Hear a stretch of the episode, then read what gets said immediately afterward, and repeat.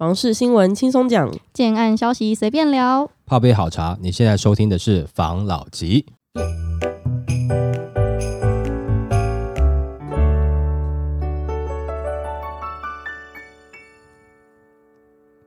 关心你的房事幸福，我是房老吉。我是大院子。我是茶汤会，今天呢，我们要来讨论最近不是呃工料涨得很严重嘛？嗯然后现在工期就是交屋的工期被拖得越来越长了，嗯甚至有到十年的这个现象，所以有专家有出来就是帮大家化解心啊。嗯，公料双涨建案，工期喊到十年，专家表示太夸张，官方应介入。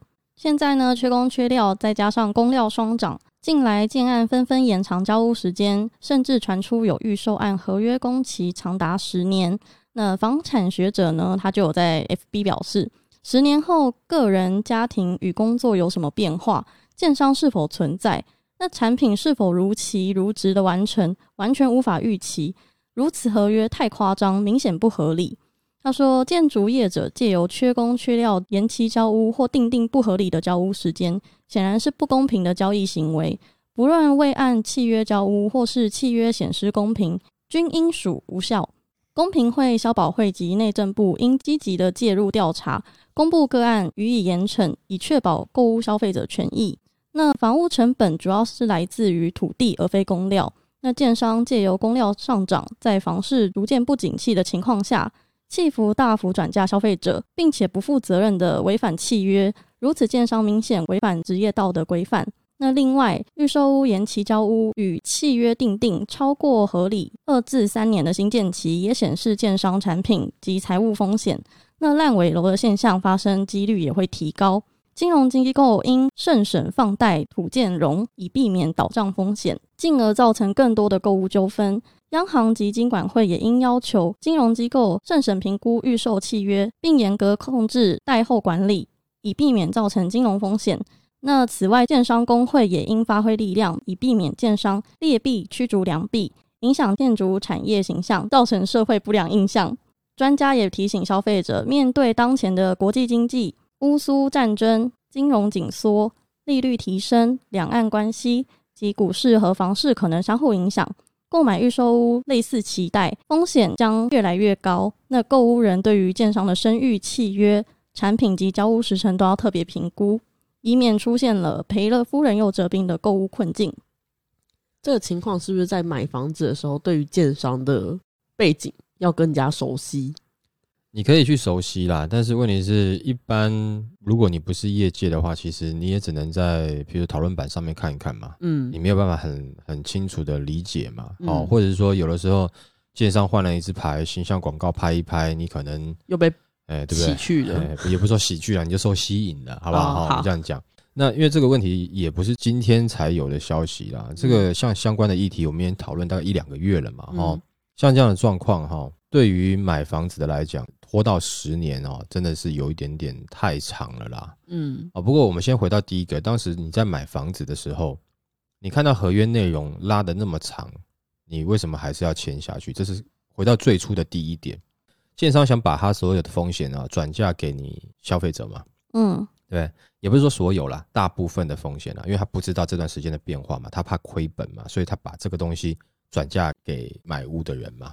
嗯那你在看的过程中，你如果明显觉得不合理，第一个为什么要签啊？那可能因为当时的状况，你觉得呃，如果我不赶快买，我就买不到房子了，对不对？嗯情势所逼哦。那第一个的防堵，当然最好是你看到合约，你觉得明显不合理，那就先不要签哦。因为最近不是像有去柬埔寨嘛，那个哦，那个什么那个开很高的薪资，对不对？然后对你的要求很低嘛，说月薪可以五万块嘛，就骗去以后就变骗去做诈骗嘛，被在那边限制在柬埔寨嘛，关在那边，然后做软禁。对对对对，哦，先先解释一下，我不是说建商在诈骗你啊哈，我是说你看到这个条件明显有点不合理的时候，其实自己应该要有一个警惕嗯哦。第一个时间点，你该签不该签，你就要思考一下，不要被当时这个房市的热潮冲昏头嘛，对不对？哦，甚至比如说买到比蛋壳还外面的蛋壳区嘛，对不对？哦，那这个是首先你要签合约之前，第一件事情就是要先冷静看完哦，不要急。那好，现在的问题是你签了以后，发现有多数的状况是这样子，那寻求比如说相关的单位来做协助，我觉得这个协助要不要呢？其实是要啦。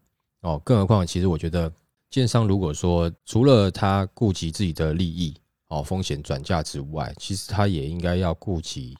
但虽然说很难啦，哦，就是说，但是建筑业界的市场，如果说都被这样子搞的话，那大家会对于预售屋搞不好还会挂上一个不良的印象。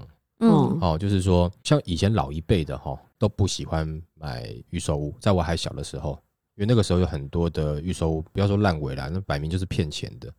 哦，钱给你收一收，然后就跑掉，或是盖不完就倒闭。哦，然后球场无门，所以老一辈对于预售屋的感觉不是那么好。可是现在年轻一代是都能够接受。可是如果说我们现在在面对这个呃预售屋的处理，我只单纯只想要转嫁风险，当然没有错啦。建设公司针对自己的立场都是以这个为第一考量啦。哦，那但是如果是这样的话，连续发生个两三个烂尾楼的事件，如果说是比较大型的，哦，你可能小型的户数不多，可能力量还不大。假设是那种可能几百户的，哦，连续两三个，那五六百户连续两三个，那可能会造成这个新闻大肆的报道，对不对？哦，嗯然后呢，会造成一个印象是，呃，建商在在推这个预售屋，都是为了感觉都好像是诈骗嗯，哦。那更何况你说老牌子的建商，他会受到一点影响之外，你更会打击一些新的建商。比如说你现在要入呃进入建筑业，可能你的一开始的预售就会被人家觉得你是诈骗吗？你是真的公司吗？对不对？哦，那银行在放贷已经有有去控管了嘛，嗯所以说你小型的建设公司已经不太好生存了嘛。那但这个时候，如果说市场的氛围又认为预售屋常常很容易烂尾，很容易有这种不公平的合约，拖个十年，十年之后谁知道啊？嗯对不对？你真的很难预判十年之后的事情啊，对不对？哦，那像这样子的状况的话，会不会造成譬如说一般人开始又对预售屋的观感很不好？那如果很不好，那得到的结果会对建筑业有帮助吗？哦，好像也不会有帮助了，对吧？嗯哦，我认为刚刚专家讲的就是说，要有人开始介入，开始去关心，并且去管制，这个是绝对要做的，嗯这个是好的。因为十年太扯，两三年可以，拜托一下消费者，跟他讲说，我可能哈三年多一点点，哦，你给我一点点时间看一下状况，那我觉得这也合理。拉到五年以上，我觉得这个东西就已经简单讲太扯了啦。对啊，对买房子的时候三十岁，对，住进去的时候已经四十几了，是啊，小朋友都可以。上国中，对啊，嗯就很夸张啊而。且重点是你不知道那个时候它盖的怎么样嘛。对，而且你再来，你想想看哦，就是如果以消费者的心态，我现在给你的建材表是现在的建材表，哎，我十年后盖好，我还用十年前的建材，你自己感觉不会很怪吗？新房子好像老房子一样。对啊，就哎盖、完了以后，哎、怎么这么这么的老派啊？对不对？哦，不管是有可能外观的流行变化，或是室内的建材，或是它配的这个什么厨具、卫浴，那还有另外一个就是未来你可能是不是买到，譬如说这个系列已经就是已经停产了，哦，那你要再更新也没办法更新的，就是很旧的型号，嗯，会不会呢？对不对？哈，举例假设，譬如说，他有付一个这个晒衣架给你，对不对？啊，可能是电动的，哎，你现在嗯觉得不错，可是十年了以后，我还拿到一个你知道过过季的，时的，有点过季的商品，这种感觉嘛，嗯是，不是？那你会不会心情感觉很不好？嗯，会嘛？哈，那这样子的话，对于呃建设公司自己的品牌形象有帮助吗？我也不这么认为。当然，我觉得也不是每个建设公司就是一定是要拖到十年他才交给你，只是他给自己保留一个期限，是说我有十年之内，哦，我能够提早给你，我就提早给你嗯，啊，把自己的这个期限放宽。主要也是在看一看这个现在目前市场啦、跟原物料啦、跟工啦等等的这些的状态嘛，嗯，哦，是不是？哦没错，那像这样的状况，好像建设公司也不是刻意的，他只是多给自己一个阿手比，不要逼自己那么紧。那但是问题是，如果你真的到十年的话，那消费者的权益该怎么办？嗯，对不对？哈，这种感觉就不太好。对，哦，那我认为政府介入是应该的。嗯，下一则，中国烂尾楼风暴追向台湾，三大建议避风险。烂尾楼是指建筑工程已开始，在半途因故被迫停止而未能完成的建案。大部分是因为建商的资金短缺而无力完工。中国烂尾楼停贷危机自恒大地产积欠债务违约后越演越烈，至少有二十个省份超过三百件建案沦为烂尾楼，越来越多预售屋主签署停贷告知书，涉及的房贷资金高达一点五兆元人民币之多。那许多购屋的民众面临已购入的预售屋无法交屋，且头期款已付款拿不回来，银行却持续催缴房贷。购屋民众为自保而拒缴房贷，许多中国的网友在微博上纷纷提出取消预售屋制度的要求，并且谴责银行对预售屋专户的监理疏失。那除此之外呢？许多包商、建材供应商也因为地产开发当积欠债款，也加入拒绝偿还贷款的行列，与购屋民众站在同一阵线，显见中国房地产泡沫化正在加速进行。那烂尾楼效应也如骨牌般发酵，影响的层面导致台湾也有不少民众担心买预售屋是否会有相同的风险呢？首先，台湾与中国的预售屋机制稍有不同。虽然台湾跟中国的建商在取得建造后都需通过政府申请审查核准才能开卖，但是在贷款上面却有差异。在中国大陆呢，预售屋购买后贷款责任在买方，所以风险自贷款买楼后就在消费者身上。缺乏金融管制下，银行可将消费者预收屋贷款的专款做挪用。那至于台湾呢？由于银行的监管严苛，头期款、工程期款付款后都入履约账户，工程做到什么程度就付到哪，建商需专款专用。那贷款呢，也需待建筑完成后才能向银行申请，银行也会做监管。目前央行逐步升息，且在全球通膨状况下。持续祭出货币紧缩政策，加上日后疫情的影响，建商延迟交屋的状况也日渐浮现，甚至也有传出小型建商倒闭。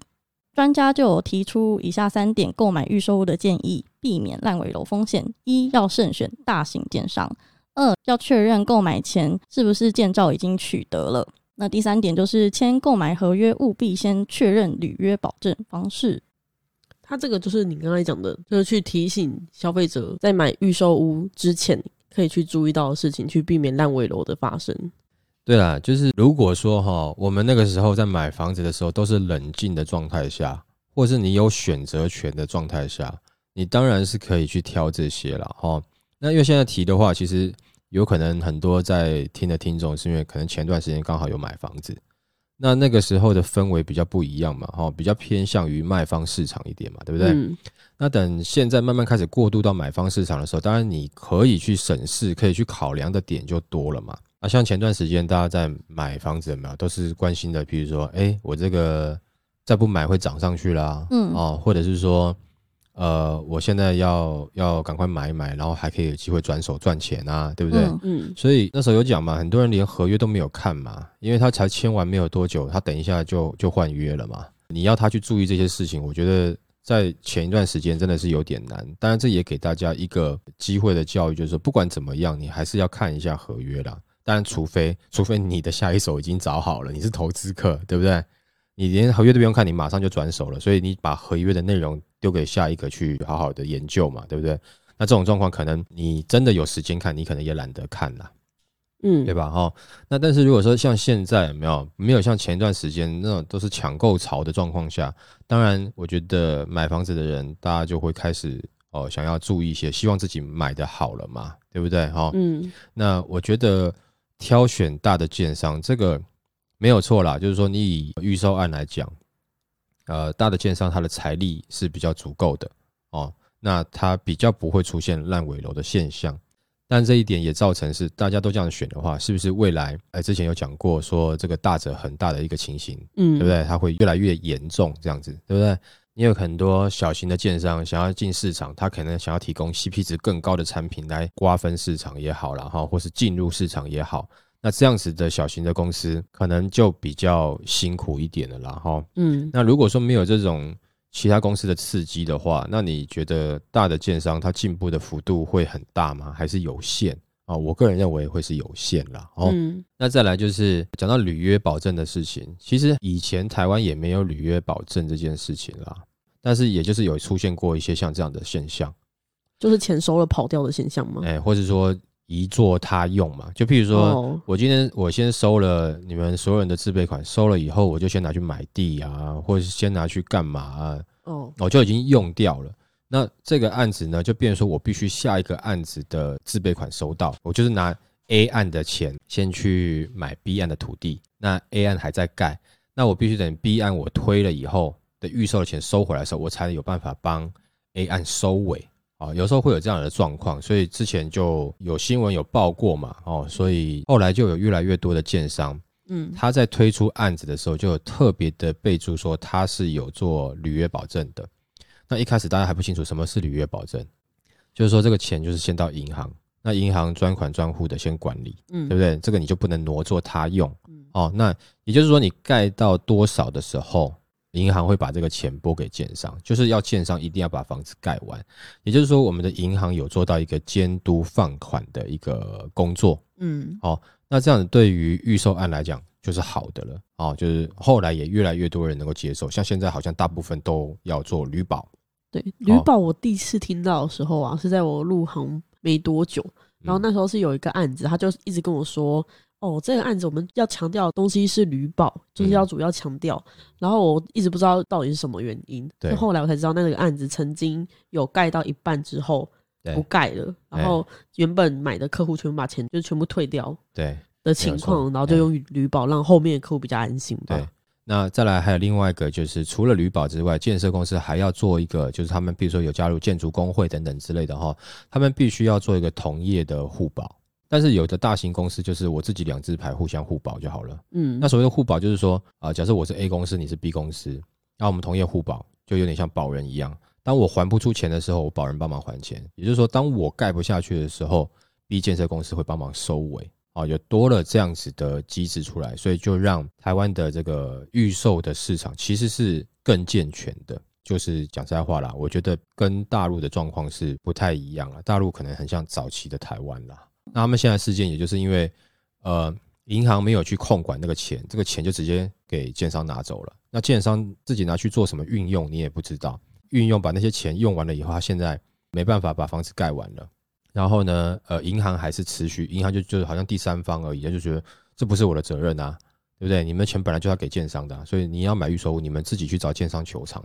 像恒大地产这么大的，一般商业人都讲说，这个恒大大到的哈，就是不能倒，国家中国中国大陆不能让它倒哦。嗯那因为它会涉及太多的范围。那像这样子的状况，你一般老百姓你怎么去跟这么大的财团去抗衡？可是也随着现在烂尾楼的事情在中国大陆那边越来越多，所以变得是有很多的买屋的这个民众呢，就干脆集体全部都开始聚焦，都不缴了。那这个事情才开始越闹越大。如果说呃没有经历过上一波台湾房市的话，可能就不知道其实台湾进入旅保，虽然说时间没有很长，但是确实这是一个保护购物人的一个权益的一个方式。但是你说在这之前，台湾有很多的烂尾楼吗？也倒不至于，因为大部分那个时候台湾的建商，虽然说还是有少部分哈，就让这个之前讲的嘛，如果有一两个人做了这样的事情，只要是让民众愤怒的啊，大家会把这个东西投射到所有建商身上，对不对？哈，就很容易的。那但是那个时候，就是大部分的建商都还是愿意好好的把房子盖好。嗯，哦，这个时候就是可以看出，就是台湾人的品性哦，是这个比较优良，就大部分他还还是希望好好经营，不希望去骗买房子的人。嗯，但是也可能你说真的，当时有烂尾楼，他也许真的是经营不善，产生了一些问题。哦，但也有可能是故意的，这不知道。那产生这样的事情，那社会有了疑虑之后，同业互保啦，然后这个旅保的银行履约保证这东西进来了以后，其实更健全了这个台湾的预售市场。但是我自己感觉，大部分台湾的建商都还是想好好的盖房子啦，还是想好好经营自己的品牌啦。这个是我内心中相信的。人性本善。哎，我觉得台湾的建商基本上是这样子，所以台湾在买预售屋的购屋人哈，我觉得只要是台湾的建商，你当然都可以相信啊，比较相信啊。不过你还是要去看一下，是不是有做履约保证。嗯如果说履约保证有做好，它不一定是要大的建商，哦，不一定，只是说大的建商它风险更低一点点。还有做履约保证、有同业互保的话，其实这个都是你可以比较相信的，好吗？哦，好，好，来下一则。林家龙罕见两万设宅，专家评难度高，连开宅四线有机会。新北市市长参选人林佳龙承诺将新建设宅两万户，并批评市府零规划，引发讨论。根据驻盟公布六都设宅成绩单，进度最快的北市花了八年也才破两万户，不少人担忧设宅证件能否实现。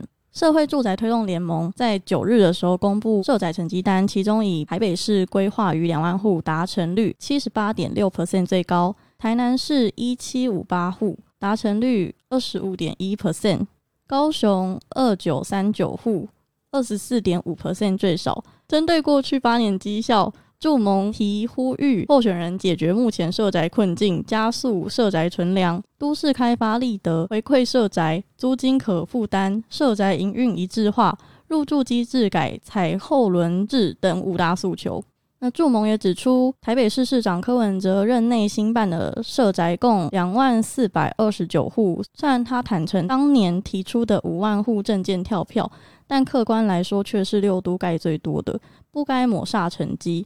至于新北市目前新办八千八百三十七户，对比四百万的庞大人口和中央规划的三点三万户目标，仍需急起直追。至于台中市过去曾发生将前任市长规划为社宅土地出售的争议，目前新办七千一百四十六户也尚未达中央的目标的一半。那林佳龙抛社宅证件，专家坦言难度高，要看主政者的决心。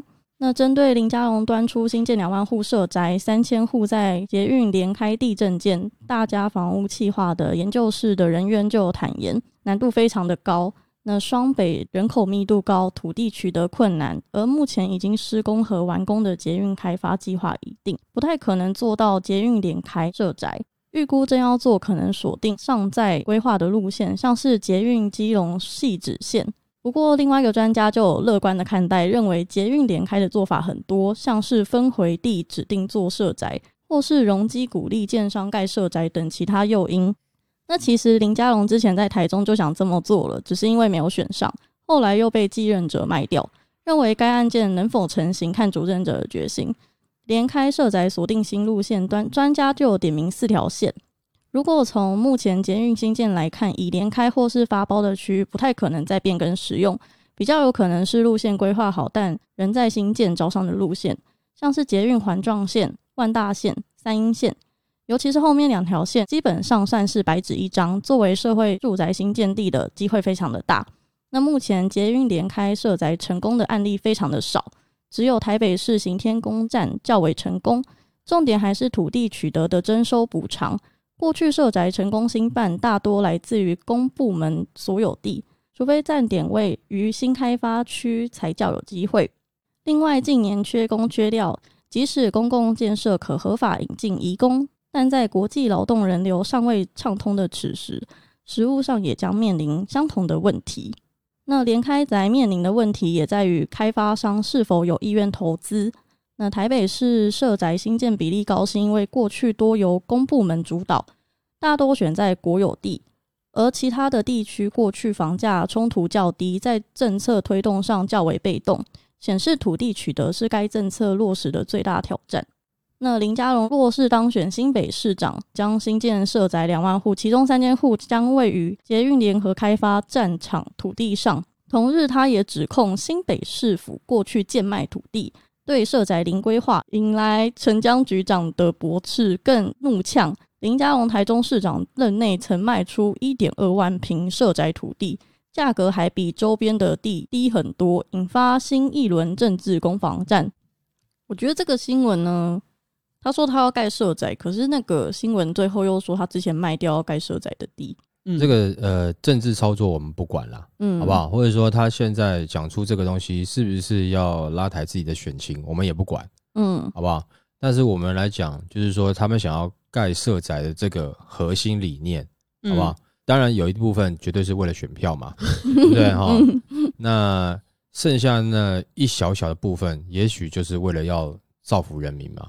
那就针对这个社会住宅的部分。政治我们没办法提供看法，然后社会住宅部分我们可以提供一些想法啦。就是其实我觉得社会住宅可以分成是两种模式，然后第一个就是他们现在原来的这种模式，哦，你要申请啦，然后他要去靠征收土地啦。